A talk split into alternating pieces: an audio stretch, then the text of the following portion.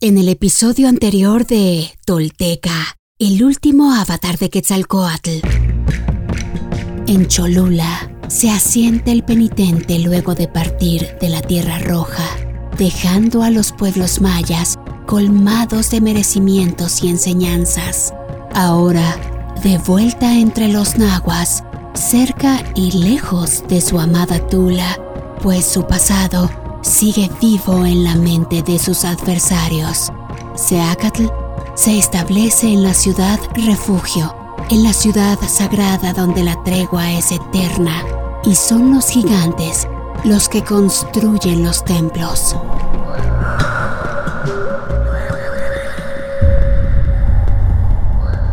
Esto es Tolteca, el último avatar de Quetzalcoatl. Todo esto sucedió y los textos y códices dan cuenta de ello. Estos son hechos reales. Quienes logran desentrañar en sí mismos el secreto del todo, se vuelven personas espejo, rostro y corazón. Y en ese espejo nos reflejamos todos como herederos de la.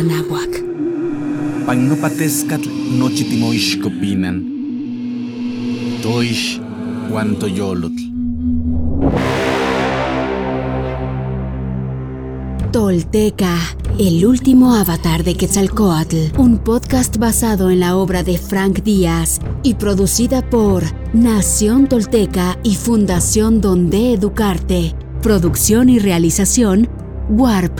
Narración, Mardonio Carballo.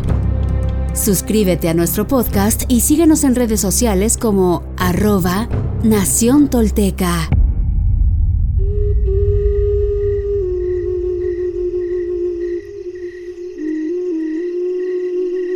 La bienvenida.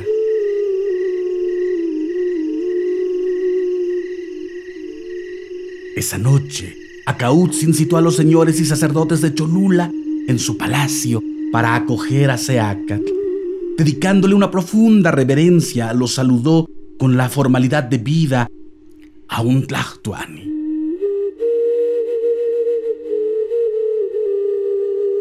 Mi señor, yérguete sobre tus pies junto a aquel a quien representas. Tú eres nuestra ofrenda y merecimiento, no en vano florece tu aliento, pues se te ha confiado la tinta negra y roja, la sabiduría. Tú has ido allá donde el gran espejo de dos caras y has visto cómo se extiende hacia el abismo y el cielo el borde del universo. Yo testifico tu luz y tu sombra, tu caída y tu renacer, vi tu llanto y tu sudor, tu cuerpo fatigado, tu carne herida. El temor te rodeó, solo traiciona tu espalda. Arrojaste tus riquezas al agua, la comida se apartó de tus labios, soportaste la uña, el diente, el odio y la inquina, el insomnio y la persecución. Desterrado marchaste por el mundo, tu corazón luchó entre olas, como esclavo te esforzaste, así con mucha dificultad has llegado al poder. Hoy eres alivio al pueblo y consejo a la silla. Vean al guerrero, el defensor del jade y la pluma, la dignidad y el conocimiento, el águila genuina, el auténtico ocelote, el guerrero que viene a darnos vida, luz y dignidad. Grande es tu apoyo, amplia tu espalda y seguros tus pasos. A tu lado nos refugiamos quienes seguimos tu huella, pues eres árbol frutal, te elevas con dulzura, con gracia brotas, en tus ramas libamos miel, miel del conocimiento y nos protegemos del sol.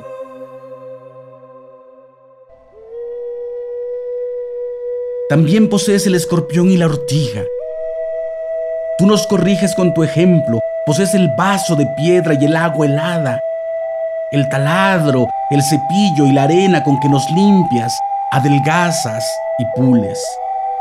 Tú escoges el largo y perforado jade, la ancha y bien pulida turquesa. Los ensartas con orden y despliegas el collar. Tú pintas el libro y das sentido a la escritura. Por eso nunca se olvidará tu nombre. Hoy te tenemos con nosotros como un sueño un milagro difícil de creer. Tú honras esta ciudad, tu sola presencia nos hace crecer. Quizá en tu interior han venido a morar los profetas. Encarnaron en ti las señales de los grandes abuelos para tenerte como Señor y Dios. Yo te saludo, oh sacerdote.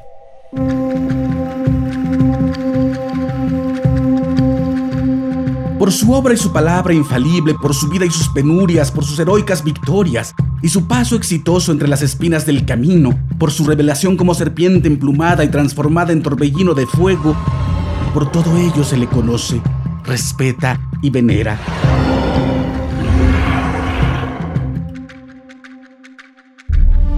Pero Topilzin sabe escuchar y descifrar entre las palabras lo que éstas esconden.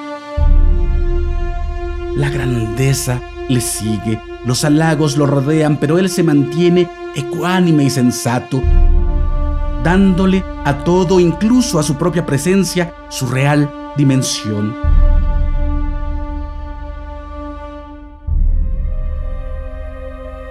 Dice el Huehuetlastolli, no obres sin reflexión, ni te entregues sin tomar medidas.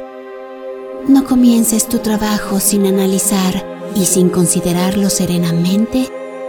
No te impongas. No aceptes lo que no mereces ni reclames lo que no es tuyo. Y no abuses de lo que no has creado. No te envanezcas de tus propias fuerzas que tu entendimiento no sea tu apoyo, ni de tu convicción te jactes.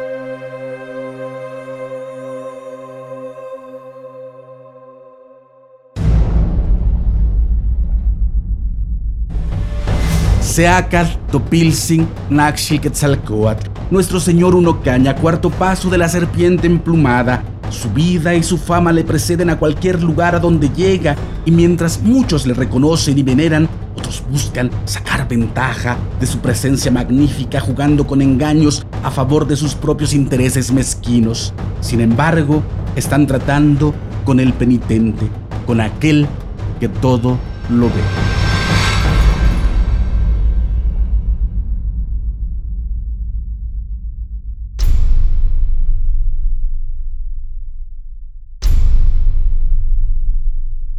Hoy me pongo de pie, firme sobre la tierra.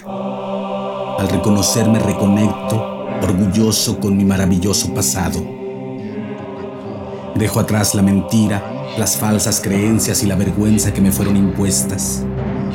Sí, estoy listo para tomar mi destino. Hoy, después de mil años, he despertado. Soy espíritu tolteca que jamás fue conquistado. Hoy reconecto contigo, Anáhuac, nuestro verdadero grandioso y milenario origen para que desde ahí, unido con mis hermanos toltecas, caminemos erguidos en el presente y hacia el futuro que forjaremos. En mis manos tomo conocer y morar en la sagrada filosofía tolteca, tesoro de la humanidad, que hoy regresa y devela su legado. Un camino para despertar y evolucionar en un mundo que se ha quedado sin imaginación ni respuestas. Así, basados en nuestra verdadera raíz, incorporando los últimos mil años de avances y sacrificios de hombres y mujeres de todas las culturas, iniciamos la construcción de un futuro que sí es posible, deseable y esperanzador para la humanidad, el planeta y el universo. Sí, soy sagrado. Sí, soy tolteca. Sí, soy sagrado, soy sagrado, soy tolteca. He despertado y desde mi vulnerabilidad descubro mi verdadero poder. Una vez más, mi corazón brilla en el horizonte.